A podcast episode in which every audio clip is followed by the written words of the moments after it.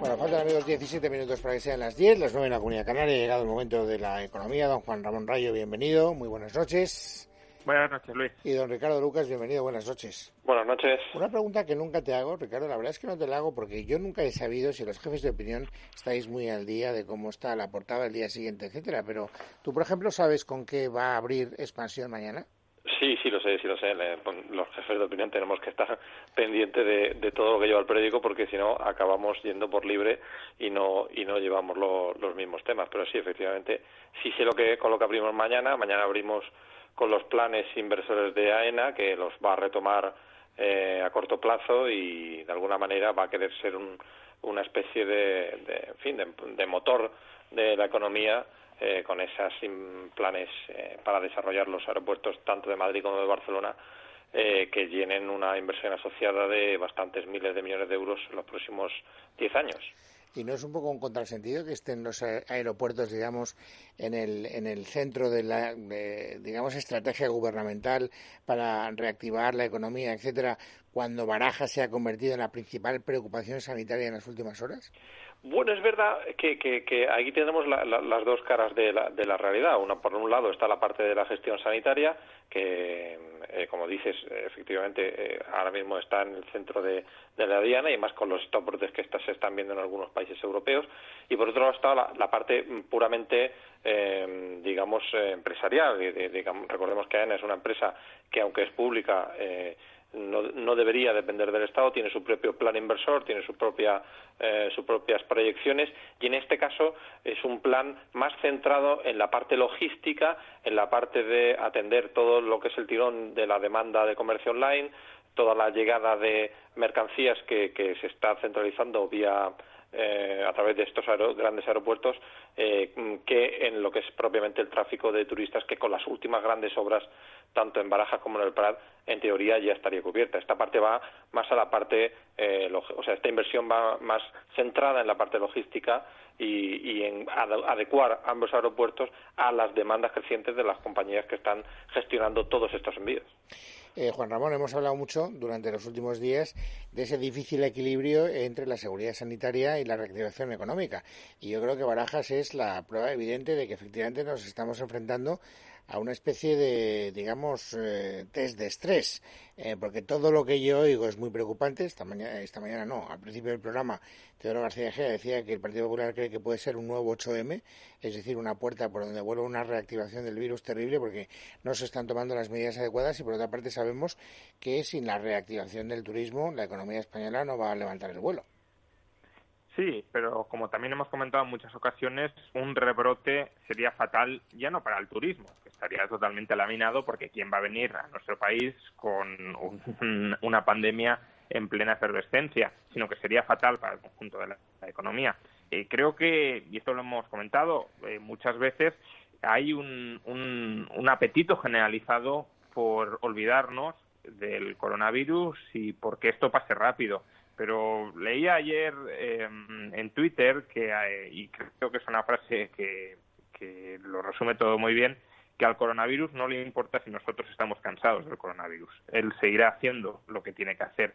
Y por tanto, aunque ya haya un hastío generalizado, y es normal que lo haya después de más de 40.000 muertos y después de un hundimiento económico sin precedentes y después de un estado de alarma que ha restringido nuestra movilidad de manera extraordinaria, pues es lógico que todos queramos pasar página y queramos volver a esa nueva normalidad. Pero tengamos en cuenta lo que, lo que decíamos, no hemos derrotado eh, en el conjunto del planeta, ni mucho menos a la pandemia. La pandemia sigue aumentando día a día el número de contagiados a máximos históricos, es decir, no hay ningún aplanamiento de la curva a escala global y hemos conseguido doblegar al virus dentro de España con medidas draconianas de restricción de la movilidad social, de implantación del distanciamiento social. Si ahora lo levantamos, obviamente nos arriesgamos a, una posibilidad de rebrote. Ya estamos viendo, de hecho, algunos casos de rebrote, no solo en España, sino también en Alemania. En Alemania crea un país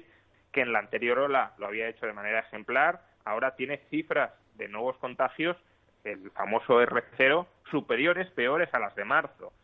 y del mismo modo que que en febrero algunos decíamos es ingenuo pensar que mientras esto está sucediendo en Italia, nosotros, sin hacer nada, vamos a ser los más guapos de la película y mágicamente nos vamos a aislar del virus y no nos va a afectar.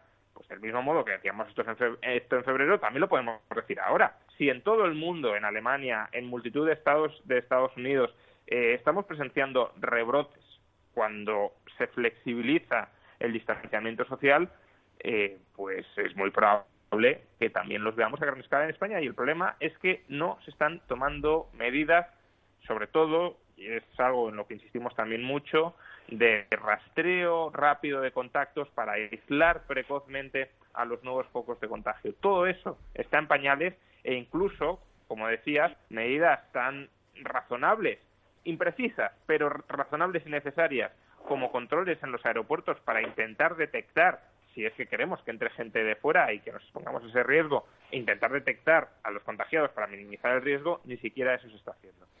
Bueno, yendo a una de las noticias sin duda más destacadas en el ámbito económico del día, nos tenemos que enfrentar con un nuevo fracaso. Yo ya he perdido la cuenta, me parece que es la cuarta o la quinta reunión que se levanta sin fracaso. Después de cuatro horas han sido incapaces los negociadores de saber si se pueden extender, prorrogar los ERTES o no. Parece que el gobierno no está por la labor. No, no está por la labor y, y bueno, también lo comenté la semana pasada. Yo creo que esto es algo en parte lógico. Eh, patronal y sindicatos tienen un interés muy directo en que se extiendan los ERTES.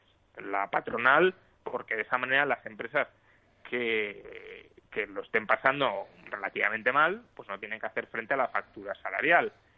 Y los sindicatos, porque saben que si empresas que lo están pasando mal se hacen cargo de la factura salarial, pues habrá ajustes de empleo, habrá aumento del paro y prefieren un salario eh, reducido al desempleo.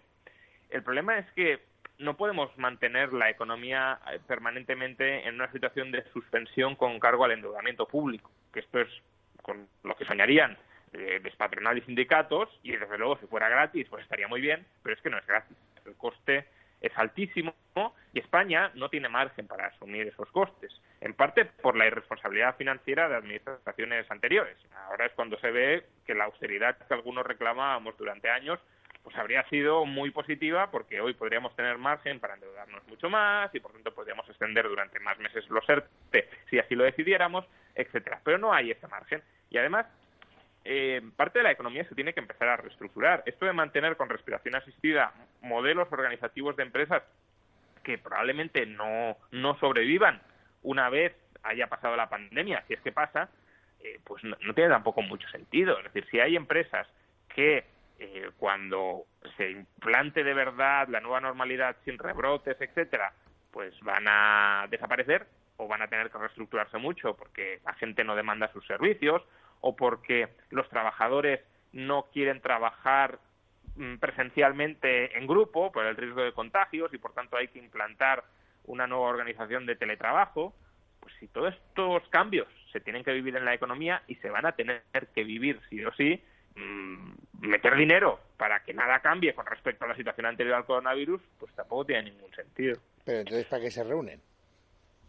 Bueno, yo creo que lo que tratan eh, de llegar es a un acuerdo que beneficie a las tres partes, a la primera a las dos primeras partes, que es evidente, como dice Juan Ramón, que están de acuerdo porque tanto empresarios como, sindicatos lo que quieren es, por un lado, unos no querer asumir todos los costes laborales en un momento en que el negocio está muy lejos de haber vuelto a la normalidad y los sindicatos quieren evitar que todas las suspensiones de contrato que hay ahora se conviertan en despidos definitivos y por otro lado está el gobierno que no quiere digamos asumir que esto que han dado en llamar la nueva normalidad no es una vuelta a la situación previa que teníamos antes de la pandemia. Y no lo puede ser porque las empresas han perdido mucho negocio, los trabajadores han perdido ingresos salariales, las perspectivas económicas, las expectativas han cambiado radicalmente y, por tanto, no vamos a volver a la economía que teníamos.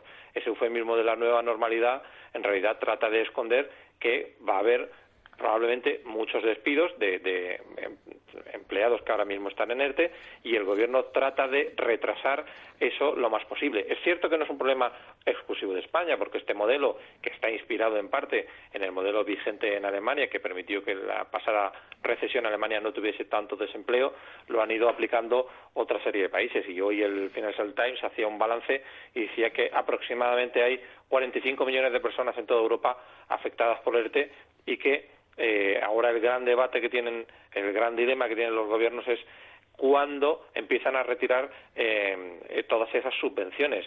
Retirarlas antes de tiempo puede llevar efectivamente a una eh, escalada muy importante de las cifras de desempleo porque, como digo, el negocio no ha vuelto, la situación previa no ha vuelto, la demanda, eh, y lo dicen muchos indicadores y lo dicen muchos empresarios, eh, se ha deprimido eh, radicalmente. Lo estamos viendo en las intervenciones en la cumbre empresarial de COE, que lo, el denominador común, la petición común de todos los empresarios es mantengan los ERTE, hoy lo hemos visto con los empresarios del comercio, porque no ha vuelto la actividad, no ha vuelto el negocio y por tanto no podemos asumir esos costes. Pero como bien dice Juan Ramón, las arcas públicas no lo soportan todo. Hay arcas públicas como las de Alemania, mucho más saneadas, que permiten un mayor margen para mantener eh, estas subvenciones al empleo o como las de Francia y en cambio otros países como somos España o como es Italia no tenemos esa capacidad y además tenemos esa renuencia a acudir al rescate del MEDE o eh, se están retrasando las ayudas del Fondo de Reconstrucción y por tanto la situación de liquidez nos, nos eh, presiona mucho más que a otros países a la hora de mantener estas medidas. Pero, como digo, y por responder a tu pregunta, al gobierno le interesa mantener al menos durante un tiempo eh, esta situación, eh, digamos, si queremos, artificial de mantenimiento de las cifras de desempleo en unos niveles razonables antes de que se vea el verdadero impacto en el mercado laboral que antes o después se va a ver. Por tanto, ¿qué creo que va a acabar sucediendo si no hay un acuerdo de aquí al viernes? Que el gobierno regulará lo que ha dicho, que es que mm, va a prolongar los ERTE hasta el 30 de septiembre, que es un plazo razonable que permite salvar el verano y afrontar el otoño pues ya con la realidad de las cifras em, dramáticas que, que nos va a ofrecer el mercado laboral, pero desde luego veo muy difícil que pueda llegar a asumir la petición de empresarios y de sindicatos de prolongarlo al 31 de diciembre, no solo por, el sobrecoste que conlleva eh, económico, sino además porque lo que están pidiendo tanto empresarios como sindicatos es mantener intactas lo que son las eh, eh, exenciones de, y bonificaciones de cotizaciones como, como están ahora. Y eso es todavía más inasumible que mantener de alguna manera o prolongar de alguna manera las condiciones para determinados sectores, como se estaba hablando inicialmente, como podría ser el turismo o el comercio, y que otros sectores empiecen a, reactivarse paulatinamente. Una cuestión más, antes de despedir esta grata conversación. Hoy la ministra de Trabajo, Yolanda Díaz, ha confirmado que el Gobierno está trabajando en la ley del teletrabajo y donde parece ser que está el caballo de batalla es en el listado de aquellos gastos que tienen que asumir las empresas. ¿Vosotros creéis que aquí el punto de equilibrio va a ser difícil de alcanzar? A ver, hay un artículo muy bueno de Domingo Soriano en, Libre Mercado que, analiza esta cuestión y que pone de manifiesto toda la problemática que va a suponer eh, económica y jurídica la transición hacia el teletrabajo, que es algo que se va a dar, eh, sobre todo si vamos a una segunda ola de la pandemia, sí o sí se va a tener que dar de manera masiva para minimizar el destrozo de la economía. Pero, pero no es sencillo, no solo por quién se va a hacer cargo de la infraestructura más inmediata para eh, que el trabajador pueda teletrabajar, por ejemplo, el ordenador, ¿no? Eh, hay otros gastos que también son necesarios, pero que no está muy claro por qué tiene que pagarlos el empresario, como por ejemplo la luz, la factura eléctrica al trabajador, que en parte la va a utilizar para estar conectado, o la factura de Internet. Ese trabajador, si no teletrabajara, no tendría Internet. Pero es que además no solo estamos hablando de esto, también estamos hablando de renegociar otras condiciones contractuales. Por ejemplo, hay empresas que pagan eh, cheques restaurantes a los trabajadores para que coman durante el mediodía en algún restaurante. Si, trabajan desde casa, ¿qué pasa con esos cheques restaurantes que eran parte del sueldo del trabajador? ¿O qué pasa con las pausas del café? ¿Se las puede tomar el trabajador en su casa, sí o no? Y si es que sí, que parece que sí, ¿cómo el empresario supervisa que no está abusando de esas pausas del café. Eh, se va a permitir que el empresario entre en casa de los trabajadores a vigilar, se va a permitir que se instalen webcams en casa del trabajador para que esté vigilado o qué pasa con la seguridad laboral. Si el nuevo ambiente de trabajo es la casa, eh, ¿quién se tiene que hacer cargo de que de asegurarse de que no haya accidentes laborales en el hogar? El empresario, pero se puede hacer cargo sin poder entrar en casa para supervisar cómo tiene el hogar el trabajador y darle órdenes de que lo organice de otra forma. Entonces, creo que son muchísimas las cuestiones que hay que, que hay que resolver. La legislación laboral que teníamos pensada para un siglo XX de trabajo presencial, desde luego no sirve para el siglo XXI y creo que sería una buena ocasión para permitir una negociación autónoma entre partes, eh, es decir, una solución personalizada para cada caso, pactada, consensuada entre cada parte, en lugar de buscar mm, planificaciones centralizadas y soluciones universales para todas, como decir simplemente que el empresario es el que tiene que hacerse cargo de todos los costes, como busca este gobierno. Eso lo único que hará será frenar la implantación del teletrabajo.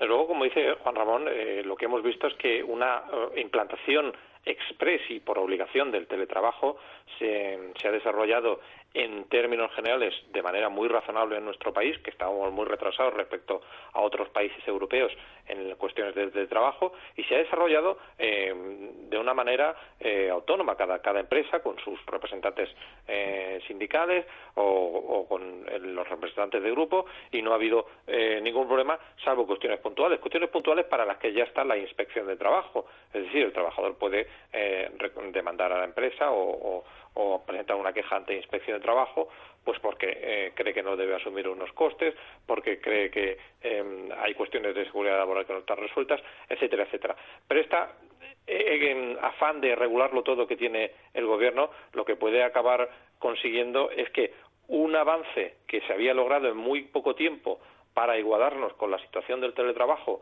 eh, que objetivamente en muchos sectores es beneficiosa tanto para las empresas como para los propios trabajadores, se retroceda a la situación previa si creamos una estructura y una reglamentación absolutamente burocratizada de teletrabajo en el que a las empresas les sale mucho más costoso, mucho más em, oneroso tener que mm, pues, permitir a sus trabajadores el teletrabajo y por tanto eh, lo, que hace es restringirlo o limitarlo solamente a una gente. Pero es que además lo, lo más grave de las declaraciones de Díaz es que una vez más vuelve a eh, hacer unas declaraciones acusatorias contra los empresarios como si eh, esto de que no les va a salir gratis, ¿no? Pretenden aprovecharse de sus trabajadores mandándolos a teletrabajar cuando mm, en esta situación de pandemia lo que hemos visto es que eh, precisamente era todo lo contrario, eran los trabajadores los que no querían estar expuestos a ese riesgo elevado que era acudir a un centro de trabajo eh, con muchos muchos compañeros y pedían, demandaban, y así lo vimos al, principio de la pandemia, poder teletrabajar. Y una vez que eso se ha conseguido con importantes esfuerzos por las dos partes, por parte de los empresarios y también por parte de los trabajadores que han asumido algunos costes, que han cedido, que han aceptado que esta situación es una situación temporal, eh, volver atrás y, plantear una regulación, ya digo, eh, de alguna manera revanchista contra la empresa por el hecho de que se esté ahorrando algunos costes puntuales, pues me parece absolutamente eh, irracional y, fuera de lugar, porque habría que recordar eh, que también los trabajadores se están ahorrando algunos costes, por ejemplo, los costes de desplazamiento, y por tanto se puede llegar a un equilibrio razonable que esta, permita que esta fórmula, que se ha mostrado muy válida eh, para situaciones críticas como esta, también sea para situaciones no digo de nueva normalidad, sino de situaciones de cotidianidad eh, más allá de, la pandemia o de situaciones de emergencia sanitaria. Pero eso no lo vamos a conseguir si el punto de partida de la regulación es eh, castigar a las empresas o penalizar a las empresas por, el, por, habilitar el teletrabajo para sus trabajadores. Señores, muchas gracias una vez más, don Juan Ramón y don Ricardo. Espero, por cierto, que hayáis hecho la creación de la renta. Os queda una semana, ¿sí, no? Por desgracia. Sí, a estas alturas ya nos hemos tenido que poner las pilas. Bueno, bien, pues. estamos en ello, en, que nos esquilen bien esquilados. Gracias a los dos. Y hasta la semana que viene, Ricardo, y hasta mañana, Juan Hasta la semana que viene. nos vemos mañana. La pregunta eh, que les he hecho a Juan Ramón y a Ricardo a la hora de despedirles los baladí, porque queda una semana para que tenemos, cumplamos, digamos, con nuestros compromisos fiscales. Y hay algunos datos que nos deberían hacer reflexionar. Por ejemplo, hay uno muy llamativo, y es que los españoles dejamos de percibir más de 9.000 millones de euros en deducciones que no nos aplicamos. Y no nos aplicamos porque no somos capaces de mirar aquellas eh, cosas con detenimiento a las que tenemos derecho. No se trata de hacer nada raro, sencillamente de hacer bien la declaración de la renta. Y para hacerla bien tenemos algunas ayudas. Por ejemplo, TaxDown, que es una compañía española que presta el servicio de asesoría fiscal eh, 100% digital. El ahorro medio de una persona que acuda a Touchdown es de 483 euros por declaración de la renta, que no es un poco, que, digamos que no es un reclamo nada baladí. Don Álvaro Falcones, cofundador de Touchdown, bienvenido, buenas noches. ¿Qué tal? Buenas noches, Luis, ¿cómo estáis? Oye, eh, antes de nada, deciros que yo vengo de San Francisco y allí desde hace muchos años eh, el trabajo es meritocrático, ¿no? Y tú y la flexibilidad de que te puedas trabajar desde cualquier lado, yo creo que es un beneficio que todos como empleados deberíamos valorar. Bueno, y sobre todo, eh, ¿qué vas a decir tú que mm, eh, prestas un servicio 100% digital? Es decir, estamos en la era digital y todo lo que no sea mirar hacia ese mundo es darle la espalda al progreso, supongo. Totalmente. Nosotros al final lo que intentamos hacer aquí en España es pues ayudar a que cualquier persona, como comentabas tú, pueda hacer su declaración de la renta desde casa en nueve minutos eh, perdón, en 15 minutos con nueve preguntas de media y sabiendo que se está aplicando todas las deducciones que le corresponden por derecho, no por ley.